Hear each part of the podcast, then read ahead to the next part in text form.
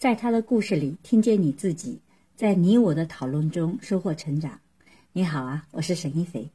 昨天我们一起听的故事是遗体化妆师的被迫上岗和离开。其实我听完这个故事以后，特别想跟大家聊聊，可能我们每个人都碰到，不仅仅是遗体化妆师会碰到的工作和爱情之间的这样的一种矛盾和张力。那主人公小雅呢，曾经是一名遗体化妆师，啊，这是一个非常特殊的职业。从故事中很多的描述，我们都能看到，哪怕是在殡仪馆工作的人，很多人也接受不了给遗体化妆。首先呢，我们从这个故事里面知道，遗体化妆服务费之前一次性收费两百元。然后呢，服务站给兼职化的管理员提成呢，结果只有百分之八，才二十四块。后来虽然有所提高，但依然是非常便宜的一个价格。第二呢，遗体身上有难闻的气味，而且还可能携带各种细菌和病毒，所以很多人觉得就为了那么几十块钱，实在是犯不上。第三，这个工作看上去很简单，实际上处理起来非常复杂。比如说有一次，他们接了一具肝腹水的遗体。装进冰棺后，逝者的嘴巴、鼻孔还不断的有液体溢出来，所以像这种腹水的遗体是非常难处理的。最后也是最艰难的，还需要忍受世俗异样的眼光。比如说，你会发现我们很多时候讨论遗体化妆师的时候，很多人说没法接受自己的爱人干这个职业。其中有一个人就说：“想想每天晚上抱着你那双手，平时都在摸死人啊，这个好吓人呢。”所以这个职业呢，收入不高，做起来又很难，还会承受很多的非议，所以很多人是不愿意做的。但是我们故事的主人公小雅却表现出了非常好的职业素养，在大家都不愿意做的情况下，她其实是勇挑了这个重担。那在第一次面对遗体的时候，她的动作也非常生疏啊，手也在发抖。但是呢，一阵手忙脚乱以后呢，总算把面部洗干净了。接下来，她就一步步的化妆，每一个细节都做到位了，所以家属也非常满意啊，不断的说谢谢。那小雅不仅是被迫要做，做得很好，而且她其实在工作的后期，其实不断的体现她的主观能动性啊，努力想把这份工作做得更好，而且对这份职业是非常有探索精神的。比如说，很多的死者嘴巴是合不拢的，那可能别的殡仪馆的化妆师经常是用木质的小叉子，而他呢，其实有发明了更好的方法，一个木质的小棍，他通过自己的努力。一点点解决这些难题，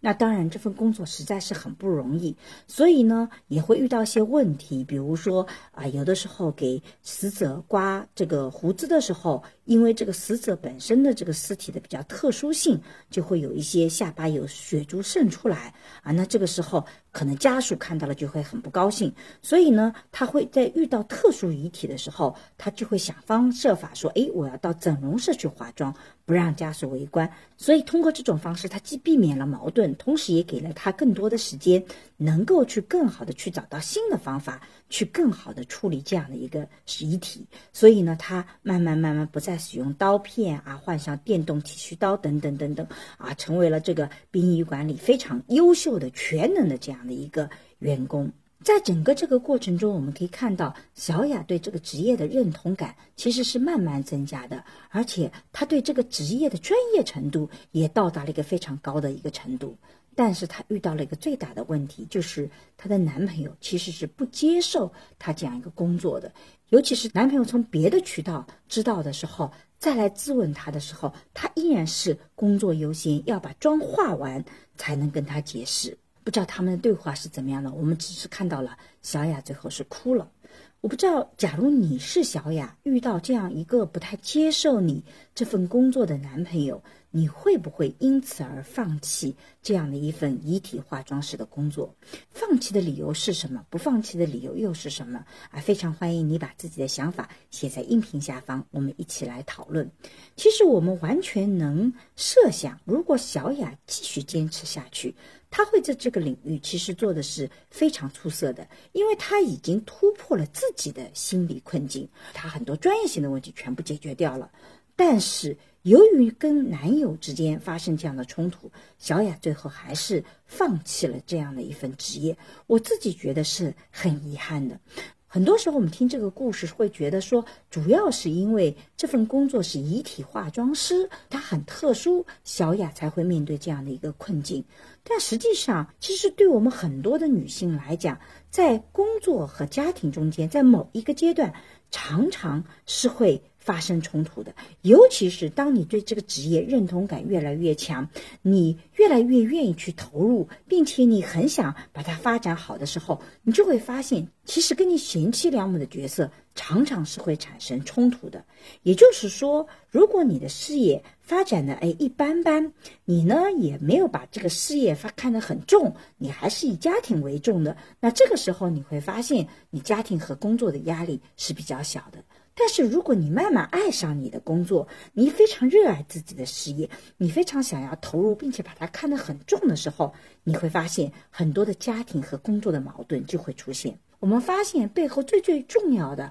我们有一个学术上的词叫 love and career，也就是说，如果工作仅仅是工作，其实它跟家庭之间发生的矛盾可能就没那么大，它就是你为了家庭挣取的一份工资。但是当你的工作慢慢变成你的个事业，你开始爱上这份东西的时候，那你会发现它就会抢夺你原来会投在家庭里、投在爱人身上的这些关注和爱。那这个时候呢，你会发现这个矛盾就会出现了，而且我们原来投在家庭里的精力也会因此被稀释掉，所以经常女性会发现，当我有一个家庭的角色的时候，其实我们的爱人是希望我们挣钱的，但是呢，他不希望你挣钱的这个过程中啊，这个工作或者这份事业抢夺你对家庭的爱。和对丈夫的爱护，甚至是对孩子的照顾。如果一个女性在发展的过程中间，由于非常热爱事业，她的精力以及时间以及这个爱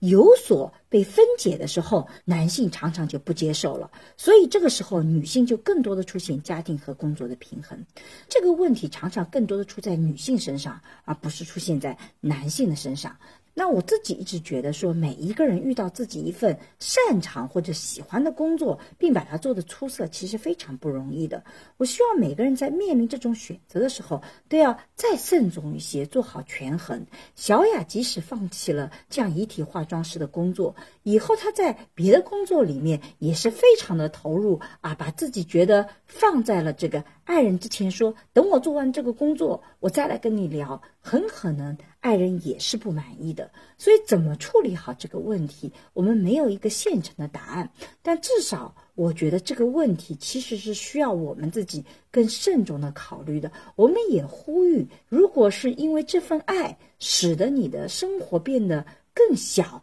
使得你喜欢的东西要放弃的话，其实你要对这份爱。是打个问号的。我们每一个爱对方，都希望是因为我的爱使你的生活变得更开阔，使你能更做到自己想做的事情。我觉得那才是积极的爱。对于爱的正确理解，可能是我们解决这个问题背后可以努力的一个方向。我们爱一个人，并不是希望他来做我理想中那个角色，而是希望因为我爱他，能让他。更多的去事业发展的更好，能够世界更开阔，他能够更热爱生活，我觉得那才是爱本质的意义。以上就是我对于遗体化妆师的被迫上岗和离开这起故事的想法，希望能给你带来一些启发。如果你有什么想说的，欢迎在音频下方和我互动，让我们在讨论中收获成长的智慧。